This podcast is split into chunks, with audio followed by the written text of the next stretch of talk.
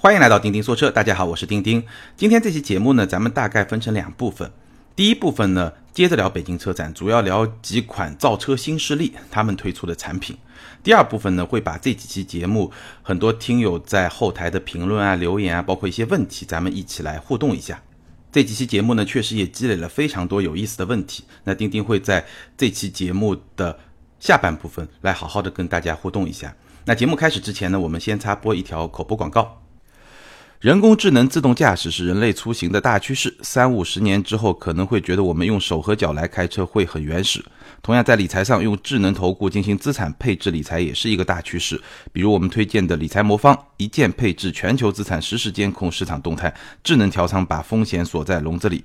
更重要的是安全。理财魔方每一笔投资都在基金公司官网可查，各大 App 市场均可下载理财魔方。好，接下来我们开始今天的话题。那本届北京车展啊，其实我觉得有两大特别热的这么一个方向。第一个方向呢就是 SUV，这个咱们就不用说了，包括前几期节目咱们也说了非常多的 SUV。第二个方向呢，其实就是新能源汽车。那这个新能源汽车呢，基本上包括两部分，第一个是传统车企的这一块，第二个就是新造车势力。那传统车企这一块，我们之前也说过，比如说大众宣布，对吧？全球三百四十亿欧元，中国市场一百五十亿欧元，这个投资就是用来做新能源汽车的电动车这一块。然后包括宝马啊、奔驰啊、保时捷啊，也推出了很多的新能源产品，包括自主品牌里面，比亚迪啊、吉利啊这样的产品非常非常多。那今天咱们重点聊的呢是另外一块，就是新造车势力。我一般不太会把他们称呼为互联网造车，因为其实里面很多人。并不是一个互联网造车的概念，也不是一个互联网人，很多其实也是从传统车企出去的一些人，他们的这种造车的方法呢，其实是很多维度的一个融合，不仅仅是互联网造车，这个就太过狭隘了，所以我会把他们叫做新造车势力。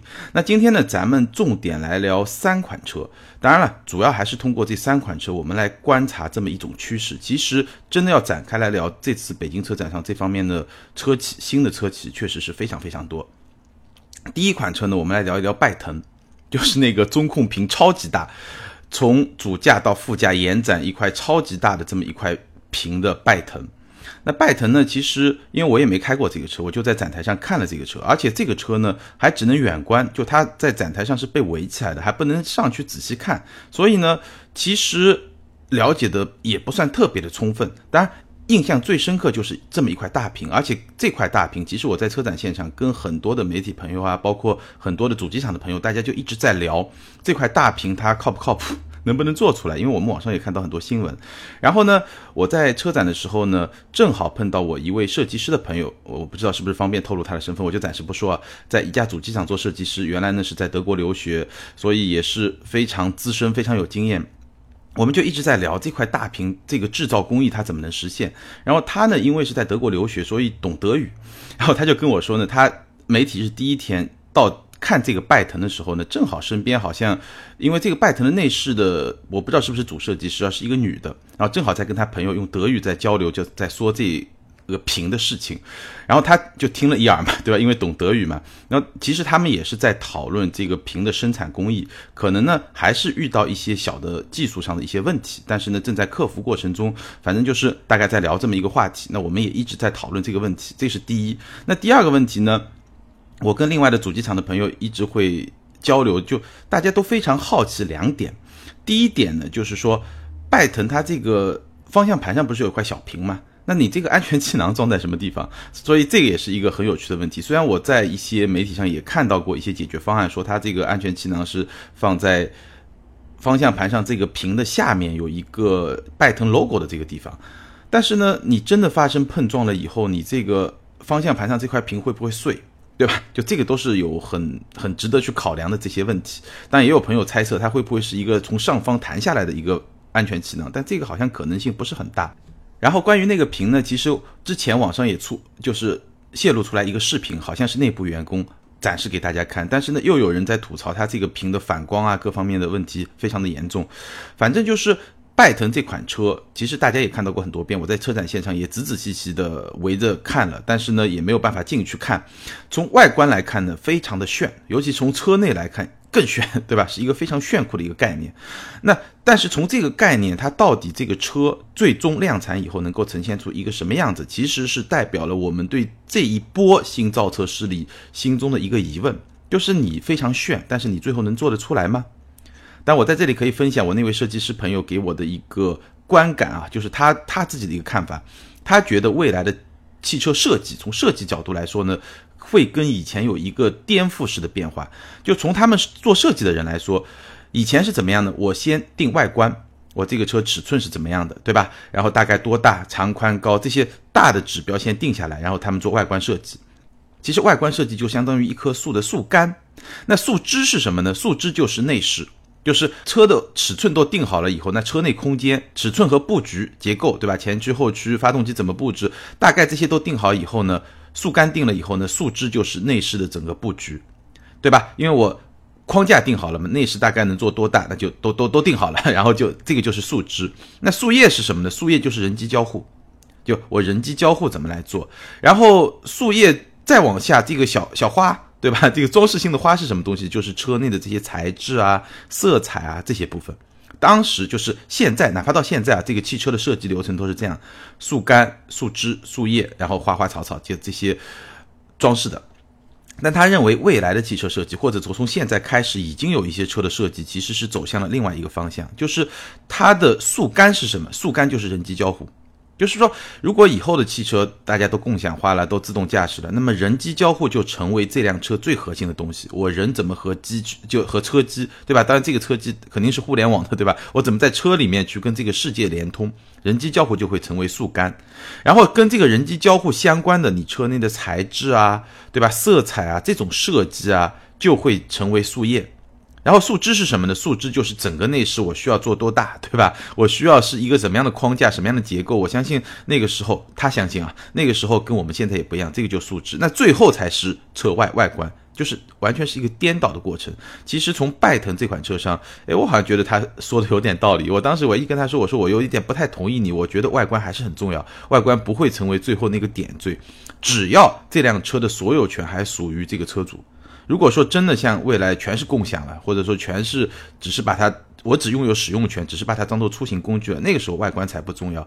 我觉得在此之前，外观设计还是很重要，对吧？就像你穿一件衣服，还是希望它好看嘛，对吧？这么大一个工业产品，但整体这个思路我是认同的，就是新的造车势力其实对他们来说，人机互动这一块，你怎么样在车内？营造出这么一种氛围，其实是越来越重要。而在这方面做的比较极端的是拜腾，但是拜腾这款车上，我们也确实能够看到，从制造上能不能实现，这是一个非常大的悬念。这个悬念不仅存在于拜腾，也存在于我们接下来要说的几款车，包括已经发布的未来的 ES 八，对吧？其实现在整个交付流程都有影响，甚至包括已经创业十几年的特斯拉，其实它的产能。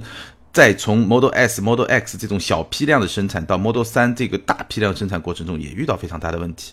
最初它的计划到去年年底的产能要达到五千台每周，但最终到了今年的三月底，也就是第一季度，才勉勉强强爬上两千辆每周。所以，对新造车势力来说，我觉得制造这个环节，包括整个设计环节的颠覆，这个一一整套都是会是一个巨大的挑战。好，我们拜腾其实。了解的不多，但是大概能够看到我观察到的几个问题点，大家可以去关注。那第二呢，我们来聊聊威马的 EX 五。威马这款车呢，其实在车展之前已经正式上市了，连价格都封都公布了。那么这个车呢，应该是在下半年开始交车。所以呢，这款车呢，我在车展现场非常认真、非常仔细的看一看。但是也非常遗憾的，同样进不到车内，你还是只能在外面看。这款车呢，它的价格非常的诱人，十六点六五万到二十九点八八万，补贴以后，它是按照国家的补贴和北京市的补贴以后的这个价格是九点九万到二十一点六三万，什么概念？就是低于十万，但每个城市的补贴会不太一样，这个可能有所区别。然后呢，它销售模式也是一个全新的销售模式，就是订单销售。就我有了订单，我再生产再销售，那整个过程呢是二十一天的交货周期，下半年开始交车，现在的定金呢是三千块钱，所以整个模式是非常新的。我先把这个背景情况大概介绍一下，然后我们再来说这个车看上去怎么样。然后它初期推出的是六款车型，分别是三百、四百、五百，然后呢 Pro 三百、四百，然后出行合作版。这个三百、四百、五百呢是按照它的。综合续航里程来命名的，三百就代表三百公里，四百四百公里，五百五百公里。那这个续航里程呢，是它测算的一个综合的续航里程，不是有些品牌公布的等速巡航，对吧？最省电的状况下，我有多少续航里程？啊，当然我要说明一下，这个五百不是五百公里，五百这个车的续航里程是四百六十公里，前三百就三百公里，四百四百公里，五百是四百六十公里。这可能为了让命名有一个一致性吧。然后 Pro 是什么概念呢？Pro 只有三百、四百，没有五百。这个 Pro 呢，其实你可以把它看作是一个高配版本，差不多是一个高配版本。那它比普通版本多出来一个什么东西呢？多出来了一个 Estella 的空气动力学套件，Estella 的蓝色车身，二十英寸的轮圈，Estella 的定制版智能手表，还有极速蓝色主题内饰、定制名牌这些东西，就是有点像，你就把它理解为一个配置更高，然后有一些定制元素的这么一个版本。那当然它会更贵一点，然后呢，还有一个出行合作版，其实就是一个，你可以把它看作是一个首发这么一个版本，差不多就这么一个概念。然后这款车搭载的电机是二百十八马力，三百十五牛米，百公里加速呢，普通版是十秒之内，Pro 版是七点九秒。那这个十秒之内和七点九秒，其实电机是一样的，电池也是一样的。我怀疑可能是它整个软件的系统会有点不一样，就是电控的逻辑会有点不一样。那整体来说，这个成绩呢，我们可以看到，相比于之前，对吧？特斯拉也好，蔚来也好，甚至包括像唐这种插电式混动而言，这个成绩可以说是非常的普通。十秒之内的百公里加速，那啥也不算，七点九秒。也不快，对吧？对于一个电动车来说，因为加速本身是电动车特别擅长的部分。那从这些数据上，其实我们可以解读出来一个非常重要的信息，就是威马的 EX 五啊，它其实还是想做一款实实在在的老百姓能用的电动车，它不去追求那些花哨的东西。或者至少不在性能层面去追求这些花哨的东西，它也有一些花哨的东西，但这些花哨的东西还是基于我刚才说的人机互动这么一个层面上来做。然后呢，希望这款车对于我们新时代的这个时尚消费人群能够更有吸引力，大概是这么一个概念。从这两个性能数据上，其实我们是可以解读出来的。那这款车呢，多大呢？长是四五八五，就是四米六不到一点，宽幺八三五，高是幺六七二，这个。其实核心的数据是两个了，一个是它的长度，一个是它的轴距。它长度是四五八五，四米六不到，轴距是二七零三，两米七出头。那基本上就是一个标标准准的紧凑型的 SUV。但从轴距上来看呢，它可能比在紧凑型 SUV 这个细分市场里面是算比较长的。因为很多紧凑型 SUV 也就是两米六几啊，或者说接近两米七啊，那它是超过了两米七。但这个具体空间表现怎么样呢？我们可能得测试了以后才知道。我在车展现场呢，从窗外看了一下，根据我的目测呢，基本上我觉得就是一个比较标准的一个紧凑型 SUV 的空间，可能会算是比较大一点点的这么一个空间。当然，可能我们还是要实测以后才能够给出一个更加有说服力的这么一个结论。然后这款车在设计上呢，其实我觉得没有什么亮点，就从造型设计、外观设计上来说，亮点非常少。你看上去呢，你不能说它不好看啊，但是，还是一个比较普通，就是你说颜值低嘛也没有，中上吧，就是但不会让你觉得特别惊艳，因为很多新造这个车企的这些车确实非常的惊艳，像 法拉第、未来，包括我们刚才说的拜腾，包括这次还有一个基。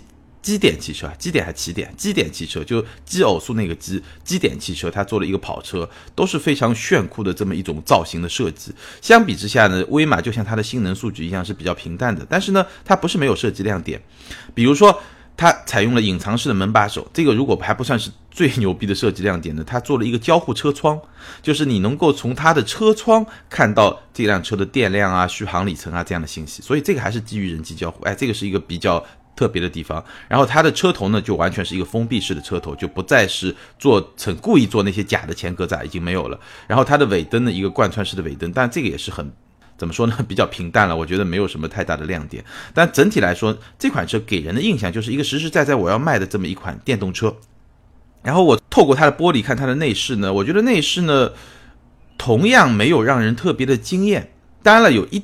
也有一些小小的亮点，比如说它是一个十二点八英寸可旋转的液晶大屏。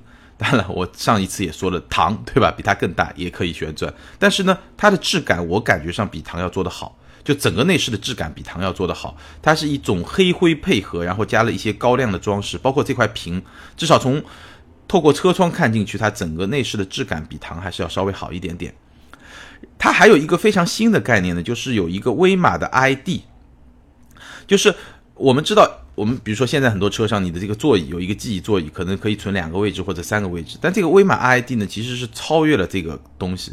基于这个威马的 ID，就是你每个，比如说你家里有两个人开车或者三个人开车，每个人有一个 ID。基于这个 ID 呢，它可以储存座椅的位置、氛围灯，包括歌单，包括车辆信息、手机同步，还可以查看电量、下发行程。就你我车我手机上设定好行程，下发到车上，远程启动。还可以授权使用，就我可以把我的车授权给我的朋友临时去使用一下。然后呢，他还和三六零合作开发了网络安全防护系统。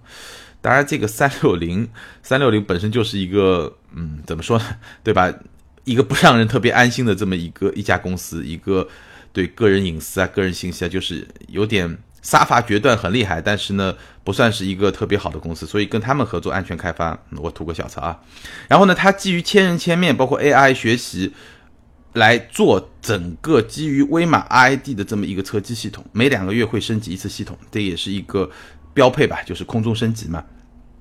那么这么一款车，其实有了很多的新概念，而且价格呢也在一个大家非常觉得还不错的这么一个区间。然后从静态的角度来看，无论是设计还是内饰的质感，还是它的空间，都是表现还不错。就是它就是一个不是第一眼的美女。但是呢，就是一个你觉得实实在在能过日子的这么一辆车，就从观感上来说，所以我觉得大家可以关注一下，因为很多朋友来咨询这款车。那我觉得从我车展静态的来看，我觉得还是让我能够比较有期待的这么一款产品。当然了，这款产品还是留下两个悬念，第一个就是开起来这种驾驶各方面的体验到底怎么样，这个可能要试驾了以后才能知道。第二呢，就是说。制造还是制造这么一个话题，但相比之下，沈辉的威马，因为沈辉原来从沃尔沃出来，相比之下，沈辉的威马是我见到的这些新造车势力里面比较尊重制造业的这么一个传统的这么一家公司，所以相比之下，他们在制造上，我觉得还是相对比较让人放心。但是呢。不管怎么样，你一个新车厂，你要去造这么一个第一款车，就是一个走量的车，对吧？它跟别的像蔚来啊，包括像当年特斯拉做法都不一样，那些都是从一个概念车或者一个很炫酷的跑车，当然有很多品牌的考虑，但是。你从一个从零开始直接去生产一款量产车，我觉得挑战也会是相当大的，因为制造是一个非常重的环节。我记得前面有一期节目我也聊过，其实现在互联网公司和造车传统造车公司大家是在竞争，对吧？是看你你学互联网学得更快，还是我学造车学得更快？但是作为一个在汽车行业从业了十几年的媒体人来说，我觉得其实硬件制造这一块的门槛会更高，所以。最后就看谁能先交车。其实我们现在看到好多车，像威马、小鹏啊，包括蔚来啊，对吧？都是在今年下半年要集中开始交车。那最后我们看哪一家牛逼，就在于第一，哪一家能够准时的把车交出来。这个交出来不是交一辆、两辆，或者交十辆、二十辆、一百辆、两百辆，而是批量交，每个月上千辆，甚至几千辆，对吧？就是比较正常，因为这些车企他们量产车基本上规划都是按照至少年产能十万。这么一个标准，但是这个需要可能要一两年的时间来爬坡了。但是你规划都是按照月销，对吧？八七八千的这么量来规划，那么你到底能交多少车？我觉得制造这个环节是第一个悬念。那第二个悬念就是你交出来这些车，它的品质、它的可靠性到底能做到一个什么样的程度？因为一个新的品牌，它确实是有些人。就这家公司里面很多人都是制造业背景，这个没有问题。但是你重新造一个厂，重新要把这些东西做起来，真的不像是传一个手机那么简单。现在很多互联网造车的朋友，可能真的最早的思路就是我传一个手机那样的做法嘛。因为我们知道这个硬件、智能硬件手机很多，但是造车真的没有那么简单。所以我觉得今年下半年，OK，大家可以去看谁做的更好。那我最后呢，做另外一家车企，他们呢也是新造车势力，但是我觉得。他们可能是在制造环节让我最不操心的一家公司，就是 Polestar 北极星，知名度不是特别的高，但是呢，我们知道它是从沃尔沃出来的。Polestar 最早是沃尔沃的一个改装公司，最早是独立的一个改装公司，那后来被沃尔沃收了，就成了沃尔沃的一个改装部门，专门生产沃尔基于沃尔沃品牌的一些高性能的车型，参加很多比赛。那大概是在去年。这个品牌就独立了，独立了以后呢，就变成了一个专门生产高性能电动车的这么一个品牌。它的第一款车 Polestar 一，其实不是一款纯电动车，是一款插电式混动车。你可以把它看作是基于沃尔沃 S90 的一个轿跑版的高性能的插电式混动车，但是其实这样说也不准确，因为它整款车虽然造型上有点像啊，继就有一些设计的这些基因都继承下来了，但是其实它的，呃，当然平台也是同一个平台，但是它其实有很多东西都是不一样的，包括它有插电式混动嘛，电机系统，然后包括它。整体的这个底盘的调教，包括它使用的非常高级的这些悬架系统啊，就其实这两个车已经是差别是非常非常大了。好，那这次车展呢，Polestar 一呢是公布了它的价格是一百四十五万人民币，每年限量五百辆，从二零一九年开始在成都生产。那我觉得这个价格出来，大家基本上也知道这个车的定位大概是在一个什么样的水平，对吧？就是一个高性能的跑车。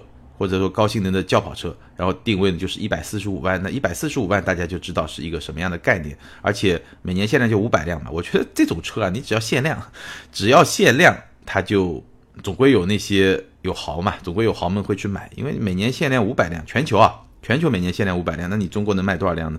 所以这个车呢，我觉得两个价值，第一个呢，让我们展示一个品牌转向独立以后的一种全新的形象。大概会做成一个什么样子？而且它的 CEO 这个很有意思，就是 Polestar 的 CEO，其实我见过两次，都是在瑞典。他原来是沃尔沃的设计总监，应该设计副总裁吧，这个职位应该是一个 VP，就呃掌管沃尔沃的设计。那他最早入职呢，其实是在我们这一代的叉 C 九零设计到一半。我听说的段子呢是，这一代叉 C 九零之前是之前一个设计师设计的，那。当时这个他设计的方案呢，直接就被董事会就给拍掉了。然后呢，这位。这个 我我喜欢叫他这个阿汤哥，因为他长得确实很像一个稍微瘦一点的 Tom Cruise，非常像。我发过朋友圈，也发过微博，大家可以去看那个照片，非常有意思。这个阿汤哥呢，他就是临危受命，然后呢重新改了那个我们这一代 x C 九零的这个设计，但那个设计其实不是完全的他的设计。然后呢，到下一代的 S 九零到 V 九零到 V 九零 CC，然后后面后面这些产品呢，其实都是他的作品。他可能也是为数不多的。设计师做到一个 CEO 的这么一个职位的这么一个人，当然我们知道有彼得希瑞啊，在在在现代起亚，对吧？他就来做了这么一家公司的 CEO，然后这次车展呢，我也遇到他了，然后大家呢也简单的交流一下，当然我从他口里呢也拿到了一些关于 p o s t a 未来发展的一些信息，我待会儿会跟大家说。那这款 p o s t a 一呢，六百马力，一千牛米。纯电续航里程一百五十公里，所以这三个数字大家可以感觉一下，这是一款什么样的车。首先从纯电续航一百五十公里来说，是现在市场上所有的插电式混动车里面纯电续航里程最高的，一百五十公里。那纯电动车不能说啊。然后六百马力，一千牛米，一千牛米啊，对吧？所以也是一个应该是一个非常强悍的。然后这个阿汤哥，对吧？他自己呢，刚刚在北极圈以内。做了这款车的冬季测试，然后他自己对这款车的驾驶感受是非常的满意，眉飞色舞的说了半天。当然了，我相信可能这款车跟我们大部分普通用户来说，也就是眼缘，也就看一看也就算了，也没不一定有机会去试驾，甚至我觉得我也不一定有机会去试驾，因为这个确实限量，这个产能太低了。那真正重要的其实是后面两款车，这个阿汤哥跟我透露的信息啊，跟大家说，Polestar 二。第二款车是一款纯电动车，或者说 Polestar 以后的车全是纯电动车。第一款是插电式混动，以后全是纯电动车。那 Polestar 二呢，是一款基于 CMA 平台的纯电动车，对标 Model 三。CMA 平台大家都很熟悉了，包括 x C 四零啊，包括领克零一啊，都是这么一个平台。而且呢，这个 Polestar 二呢，应该是基于 CMA 平台的第一款纯电动车，也就是说，沃尔沃品牌会晚一点再出。基于 CMA 平台的插电式混动啊、电动车啊这些产品，而 Polestar 会先做，你可以理解为 Polestar 未来就它不仅仅是一个高性能的电动车品牌，而且也会是在沃尔沃内部率先使用最先进或者说最新技术的这么一个品牌。这个是 Polestar 二一个。对标 Model 3的这么一个轿车，你可以想象了，基于 CMA 平台做的纯电动车。Polestar 3呢，它的尺寸会是跟 Model X 一样大的一个 SUV，但是呢，它有点像宝马 X6，就是那种运动风格的 SUV。它呢会基于新一代的 SPA 平台来做。我们知道沃尔沃的九零系，对吧？六零系都是基于 SPA 平台，那它是会基于下一代的 SPA 平台，所以也是我刚才说的，Polestar 这个品牌基本上是会使用沃尔沃集团内部的最新的技术资源，就它会比较前卫，它先来，然后呢再到沃尔沃这个平台，所以这个品牌大概是这么一个情况。那我其实想说的是什么呢？就是我们看到很多新创的车企，对吧？也看到很多传统品牌做了很多的。新能源车啊，新概念车，包括像大众，它也推出了自己的新能源品牌，叫 ID，对吧？那 Polestar 呢，其实是在这次车展上，我们看到了一个第一款车。其实这款车去年底就发布了，只是这次发布了一个价格。当然，我们也了解到了一些它未来的一个产品的计划。那 Polestar 二也好，Polestar 三也好，才是真正走向市场的这么一个走量的车型。我想说的是呢，其实，在新造车势力里面，像 Polestar，包括像一些传统的呃大集团下面的一些新的品牌，其实他们呢还是会在硬件制造层面会占有一些优势。我为什么说威马其实制造工厂，对吧？然后已经是一个在新创车企里面比较感让人感觉比较靠谱的一个品牌，但是像 Polestar 呢，它就是在成都生产，就是现在沃尔沃的工厂在生产，所以它这个产品线是非常成熟的。这些品牌呢，反而让人觉得。对它的制造工艺啊、制造的质量啊，可能就没有那么担心，所以未来这个市场啊，竞争会非常的激烈，也会非常的有趣。好，关于今年的北京车展呢，咱们就聊到这儿，零零散散聊了很多车，相信还有很多车都没有聊到。那未来呢，等到这些车上市了，或者说钉钉有机会试驾以后呢，还是会去聊，因为今年北京车展上展示的所有的这些车，其实都会是二零一八年全年。甚至包括有些车会到二零一九年，都是在我们这个市场上会拼杀，对吧？征战江湖的这些重量级的产品，或者也有一些不是那么重量、比较小众，但是特别有意思的一些产品。我相信我们未来会慢慢的好好的来聊，包括这些新造车势力。我觉得在一八年、一九年往后。这些新造车势力造出来的这些新车啊，我们也会聊得越来越多。现因为现在后台其实问一些新能源车啊，包括一些限牌城市怎么来选这些车的问题也越来越多。在未来的节目中呢，我们也会聊得很多。好，接下来我们进入一个听友互动的环节。那今天呢，我会回答比较多的听友的互动，因为是把过去几期节目都集合在一块儿，所以时间会稍微长一点。第一个问题来自 ID 为寻宝猎奇的朋友，他的评论是这么说的：他说。钉钉，我发现很多品牌都有代表性问题，比如大众烧机油、宝马漏油、福特断轴。身边朋友新款的大众还是有烧机油情况，不过没有老款严重。宝马 B 系列发动机装备后也有车友反映漏油的情况。福特身边没人开，但网上断轴图片真心不少，都是世界顶尖的汽车集团，为什么不能解决这些问题？这不完全是砸牌子的举动吗？这个问题非常好，非常有意思，正好是对接到我刚才讲的这个汽车制造的问题。那我觉得几个观点啊，第一个确实有一些品牌有一些比较明显的问题，比如说大众烧机油。但是我记得前面有一期好像也是听友互动吧，我说过一个观点，其实你去看这些大的集团，这样的问题连续出现的概率其实是比较低的。就比如说大众烧机油，EA 八八八二代发动机烧机油确实比较严重，但是 EA 八八八三代现在装配到大众奥迪上的一些 EA 八八八的这个发动机，其实烧机油现象基本上就已经。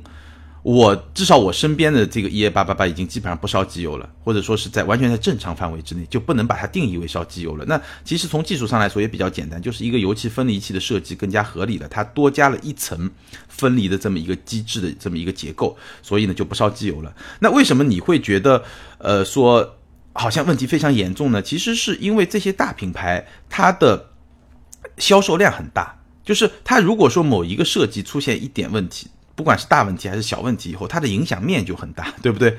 因为它的销量很大嘛，大众一年卖了几百万辆车，在中国就卖两三百万辆车。那如果说它某一个设计出现一点瑕疵，或者说出现一点问题，有时候甚至还是比较严重的问题，那它的爆发的面积就是一个大规模的爆发。所以这个是会让你印象比较深，但其实你去看，包括 D S 级也一样。现在虽然说双离合还是被大家喷得很厉害，或者大家内心还是有很多坎，但是我们之前也说过，包括有很多听友跟钉钉的互动也不断的在证明这么一个观点，就是其实现在大众的 D S 级基本上没有什么问题，从可靠性来说基本上没有什么问题。所以这个里面就有两个小的点啊，第一个呢，就是因为这些大品牌它的销量很大，所以它一款产品，尤其像发动机啊、变速箱啊、底盘啊这些核心的部件一旦出现一个问题的话，我们的感知度就会很大，就都是大问题，因为它的量大嘛，对吧？第二呢，其实这样的大品牌它连续出现问题的概率是比较低的。比如说你发动机，大众的发动机，对吧？更新换代以后就没问题了，变速箱更新换代以后也就没问题了，对吧？包括宝马，你说烧机油，其实。早些年，宝马的发动机确实也有烧机油的现象，但是 B 系列你说有漏油的现象，我没有听说，当然可能会有啊，我我不听说不代表没有。但哪怕是 N 系列发动机，我自己的三系就是 N 系列发动机，然后我有同事比我早几年买这个三系，就是我们这一代三系刚出来的时候，他第一批买买的还是进口车。到现在差不多也有五六年了嘛，我也没听说它有什么烧机油的情况，所以我想说的是什么呢？就是因为它这个销量比较大了以后呢，它可能有一部分，就比如说我有一个概率，我有百分之一可能会出现一些问题，或者百分之二会出现问题，但是因为它基数很大，所以这个百分之一、百分之二呢就被你放大了，反而是一些可能销量比较。低的一些品牌，因为它本身销量就低，然后它出现的概率也许反而还更高一点，百分之三、百分之四，对吧？但是因为它整个基数很低，所以你能感知到的这个问题反而就会比较少。所以这个里面可能还有很多感知层面或者说认知层面的一种偏差，就是因为标本量不一样造成的一种偏差。那最后你说这不完全是砸牌子的举动吗？那我就想说，其实，在所有这些因素之外，还有一个因素就是汽车制造确实是一件非常非常复杂的事情。真的是一件很复杂的事情，哪怕是这些大品牌，它也不能保证它完全没有问题。而且在今天这种大规模全球化的情况下，因为很多零部件都是同一个供应商，我们包括之前看到的高田气囊的这个事件，对吧？造成的影响是非常大的。所以，汽车作为工业时代大批量生产的最复杂的这么一件机器，确实可能比我们很多人想象的都要更复杂。所以，出现各种各样的问题呢，我觉得也在正常的范围之内。但其实经过这么一百多年的积累啊，整个汽车产品它的安全性啊，它的可靠性是不断在提升的。这个大趋势我觉得是没有变化。好，下一个问题，ID 为慢刀刘二的听友问，关于基金定投，不过具体这种智能投顾平台的算法能讲一下吗？数据源又是什么地方呢？这个应该是我们上次那期充值节目。我觉得算法和数据源，这个数据源应该不算是什么行业机密了，应该是有一些。呃，据我所知啊，有一些专门提供数据的公司，这个应该是不难，花钱就能买得到。当然，这些数据其实不便宜，我相信普通的投资者大概是没有这个资本去买这些数据，因为相当贵。那至于说算法，我觉得这个下一次如果我们还有对吧充值合作的节目的话，我可以问一下马老师。但是我我个人觉得可能就是商业机密，就是他们最核心竞争力的东西，这个东西大概他不会告诉你。下一位，ID 为天堂的金币。Pascal，他说想问一下，车企在购车金融上面有没有互相的竞争？他们是不是只习惯用现金优惠？呃，首先先回答第二个问题啊，是不是只习惯用现金优惠？肯定不是啊，对吧？购车金融嘛，金融产品的这种方案本身就不是一个现金优惠，本身就是一个金融产品的优惠。有没有相互的竞争呢？有，只不过呢，这个竞争在现阶段呢，还是局限在内部为主。因为据我所知啊，市场上也有一些汽车。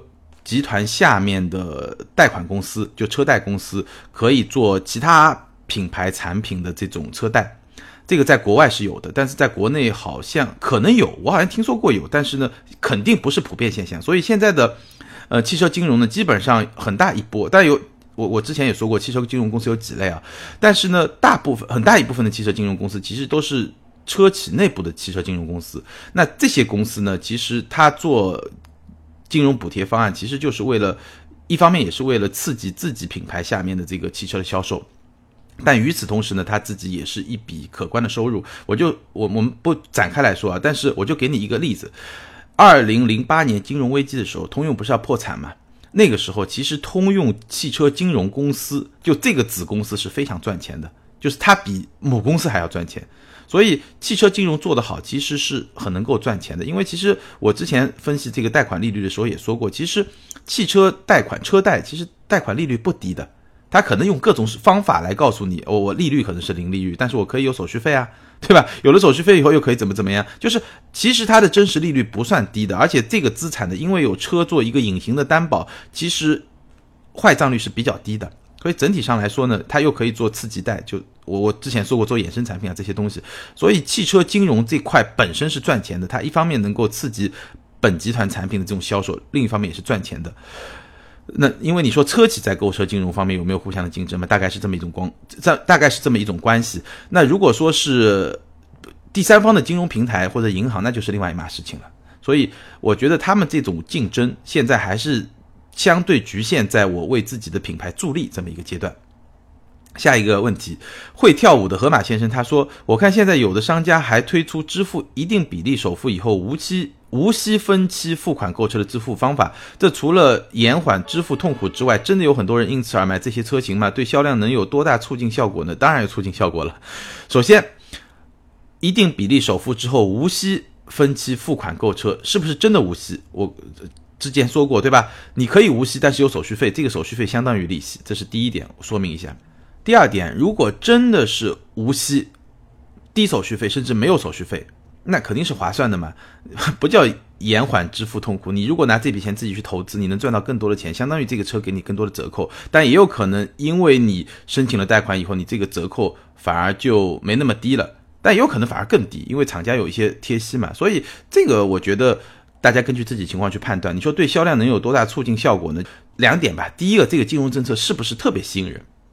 相当于是变相的打折嘛，那肯定是有促进效果。第二就看这个车怎么样，有些车再打折，对吧，也卖不出去。但是呢，大部分车有一句行话嘛，就说没有卖不出去的车，只有卖不出去的价格，对吧？所以肯定是有用的。好，下一位奥斯卡下划线 G B，他说，我也想问问楼主对吉利、比亚迪、长城等早期抄袭不以为耻反以为荣的中国车企是怎么看的？抄袭山寨，对吧？说不完的话题。但其实我觉得这位朋友提的很有意思啊，就是你把最会抄袭的那个品牌反而没有说出来，对吧？大家都知道我在说哪个品牌。那我觉得这个问题啊，其实是比较复杂的。虽然我们可以很简单的去批判他、去骂他，但是我觉得大家听了钉钉这么久的节目，应该知道我还是努力给大家传递一种比较理性、比较客观，然后比较多维度。比较复杂，就是我们能够去理解一些比较复杂的现象，而不是说，就像我们后台也有个别啊，就像喷子，就是他他就是随便喷嘛，反正喷遇到什么问题都是喷，对吧？你汉兰达上不了坡，它要喷；你荣威 iX 八用个非承载式车身，它要喷；然后你宝马搭载一个三缸发动机，它要喷；然后然后哪个哪个品牌搭载一个双离合变速箱，它也要喷。就是就我觉得就是大家还是要尽量去用一种比较理性的思维，因为。有了这么一种思维，有了这么一种认知的维度以后，其实对大家的工作啊、生活都是非常有帮助的。那这是我对自己的要求和标准。所以说，这种抄袭的现象，站在道义的角度上来说，对吧？我们很容易去批判它。尤其是钉钉自己创业，包括不创业之前，我们是做一个内容创作者，对吧？那我也遇到很多抄袭，对吧？山寨、复制、粘贴、洗稿，对吧？洗稿是我非常深恶痛绝的一一一件事情，对吧？包括很多。呃，我们也不说了吧。现在有很多非常做的非常大的平台，它在起步的时候也是大量盗版了，呃，传统媒体或者说之前存在的那些媒体的内容啊，就是你也可以认为它是抄袭嘛，对吧？抄袭、复制粘贴、抄袭、洗稿，就是这种行为非常常见，非常常见，就是山寨嘛。但是呢，我们换一个角度来看，其实我记得吴晓波老师做过一期节目，讲最早美国在。差不多十九世纪末的时候，十九世纪中期到十九世纪末的时候，其实美国人在英国的口碑非常差。英国的有些行业甚至禁止，就是美国人从事这个行业。为什么呢？因为偷技术嘛，就是各种抄袭、各种山寨。大家可以去找一找，吴晓波老师讲过这么一期还是两期节目，就是专门聊这么一个现象。这就是一个常态。包括日本、韩国在刚起来的时候也是这么一个常态。包括我刚才说的有些，对吧？互联网企业也是这么干的，这个就近在眼前了。我当然不说是哪一家了，在一开始，在某一个阶段，其实这是一个常态，是不是合理？我不来做判断，我也没有能力做判断。但是这就是一个常态，没有办法。刚起来的时候嘛，你只能山寨，你可以说是学习也好，怎么样也好。但是我是觉得，到了现在这个阶段，我们不说别的行业，就说汽车造车这个行业，你发现真正优秀的这些车企，其实已经离开抄袭这么一个。局面了，或者离开这么一个阶段了，它已经是走上了一个自主发展的这么一个阶段。也就是说，我的黑历史已经翻过去了，我已经开始拥有自己的正向的这种能力了。我觉得其实有几家车企在最近几年确实发展的非常快，也发展的非常好。那过去的这些东西，它就是让它在历史中慢慢的，对吧？就就让它存在在历史中。我们回头可以去看，我们可以看到这段历史，然后呢，我们对这段历史有自己的思考，我觉得就可以了，就没有必要再去做很多这个批判或者怎么样。但是在现在这个阶段，某有某些车企还在这个。抄袭不以为耻反以为荣，我觉得就有点，确实有点不求上进吧。确实，我觉得已经过了那个阶段了。就是现在，其实你如果还是在这么做的话，那意味着你已经没有核心竞争力了，你已经快被淘汰了。这个是我的一个看法。下一位听友，ID 是莞尔一笑下划线八 Z，他说想买个二十到二十五万之间的小型 SUV，如果在 BBA 中选择，钉钉觉得选哪款？女士开的。二十到二十五万的小型 SUV，其实市场上今年能选择的非常多。我们之前呢也做了一篇内容专门讲这个。但是呢，你说在 BBA 中选择，那我觉得在 BBA 中选择呢，这个选项一下子就变小了。呃，我觉得现在市场上大概有两款车可以你去选。我其实，在好像我也回复你了留言，对吧？我不记得了。一款呢是宝马的 X 二。先期会进口，就是一个比较小的，然后比较精致的，其实设计非常有意思。包括它用了在侧面后窗后面用了一个宝马的 logo。这款车是现在宝马所有车型中用蓝天白云这个 logo 最多的一款车。那但在那个位置用一个 logo，其实是用来纪念宝马历史上一款非常经典的一个车型。那我们不去展开说啊，就是 X 二是。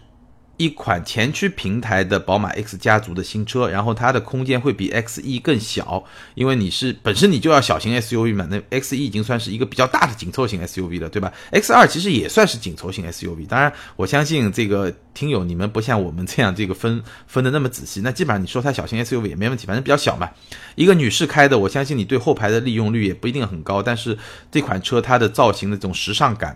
会更加适合一个女士，这是第一个选择。第二个选择呢，就奔驰的 G L A，奔驰 G L A 也挺好看，后排也比较小，对吧？基本上我觉得应该能够大概满足你的需求。那在这两者之间怎么选呢？我觉得很简单，一个标准，你觉得哪一款长得好看，适合你的需求，哎就可以了。这两款车本身都没有什么太大的问题。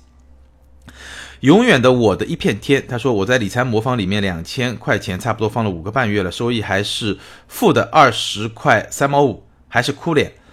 呃，这个大概是听了我们那期特约节目吧。我觉得两千块钱五个半月，那基本上就是一八年嘛，你应该是一七年年底对吧？一七年年底放进去的两千块钱，现在是亏了二十块三毛五，非常好。我觉得这个收益真的不错。也就是说，你的收益率是负的百分之一。那从二零一七年底到现在五个五个月吧，对吧？整个市场，无论是沪深三百代表大盘中大盘指数的沪深三百，还是代表小盘的中证五百。收益率都是在百分之负的百分之六到百分之七之间，也就是说，今年整个市场是跌了百分之六到百分之七，那你只跌了百分之一，我觉得我我投资也十几年了，以我的判断来说，是一个比较好的表现，对吧？就是是一个比较好的表现，就是你已经比较明显的战胜了市场。所以我觉得从投资角度来说，咱们也是从这个角度来衡量。就很多时候你不要看绝对的，你要看跟市场的一个相对的。而且现在其实整个市场在一个相对中低估的这么一个市场区间，那你能战胜市场，未来其实我觉得还可以。呃，当然我们是一个车评节目啊，这个我们不展开说，我的观点也仅供你参考啊。好，最后一个问题，ID 为森藏，森林的森，西藏的藏，森藏的这位朋友说，他说关注 ES 很久了，现款 ES 优惠政策很给力。更喜欢现款的内饰，主播觉得值得入吗？还是等新 ES？怕新 ES 定价太高。新 ES 呢？我上一期节目也说了，呃，我是觉得，当然你说你喜欢现款有两个嘛，第一个喜欢现款的内饰，第二个喜欢就现款的优惠政策比较给力嘛。那我觉得，我不知道你有没有看过新 ES 啊？我个人觉得新 ES 无论是外观还是内饰，比现款都是有一个比较明显的提升的。然后从价格上来说呢，呃，新款。官方指导价应该是跟老款比较接近，当然了，一开始上来肯定没有折扣，这个基本上没有什么悬念，能不加价就不错了。我听说现在 LS 在广东一带有很多听友跟我反映，现在都加价加的很厉害，所以我相信新 ES 上来，当然不可能像 LS 那样加价了，但是我觉得，呃，肯定没有折扣了，这个没有悬念。那到底选新的还是选老的呢？其实，呃顺着这个话题啊，我觉得我们可以稍微展开一下，就是你到底选新款还是老款？那如果是在两年前，我们一个习惯的说法就是说，你要不差钱就选新款嘛，对吧？老款的肯定是性价比更高，因为新款快要上了，老款就是一个清库存嘛。一线豪华品牌，包括 BBA、包括雷克萨斯这种品牌，基本上是不会做新老同代销售的，或者说新老同代销售时间是比较短的，因为它从维护一个品牌力，或者说维护一个品牌的价值的角度来说，它不会那么做。这个是跟二线豪华品牌或者说跟主流品牌不一样的一个地方，那这个做法就决定了你新款上市、刚上市或者马上要上市这段时间，它清老款库存的时候，优惠力度肯定会比较大。所以你要是注重性价比，你肯定可以买老款，对吧？你要预算没有问题就买新款。那这个是我们在一二年，如果是在一两年前，我一定会跟你这么说，但是。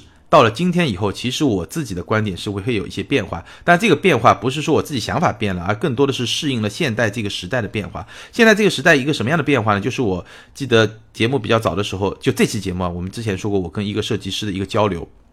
现在的汽车啊，它已经不再是这些机械的部分，车机、电子的部分，对吧？包括车联网这些部分、人机互动这些部分变得越来越重要。那在这种前提下，其实你再回头去看三年前、五年前的车啊，我觉得有点没法看，就是那种感觉会比较强烈，就不像你以前吧。你说三年、五年这个车其实变化没那么大，对吧？老款、新款，就算发动机换了一个，其实对于很多普通用户来说有多大差别呢？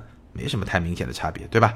但是现在这个市场上，你换一代车，对吧？一代车基本上就是六七年嘛。你一代车中间有个中期改款嘛，对吧？六七年以后你再去看六七年以前的车，我觉得可能会有点问题，因为你要想嘛，你现在新款 ES 已经上了，我现在买就是一个新车，那这款车我可能开五六年，那五六年以后这款车已经老了，对吧？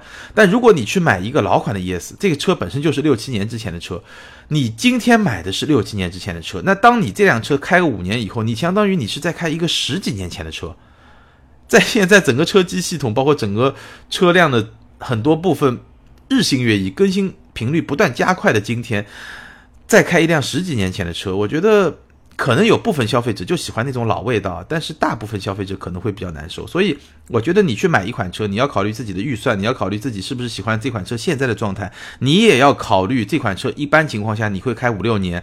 那你想象一下，五六年之后你还在开这辆车，人家已经对吧？连再再新一代都已经出来的时候，你的这种心理感受，哎，我觉得。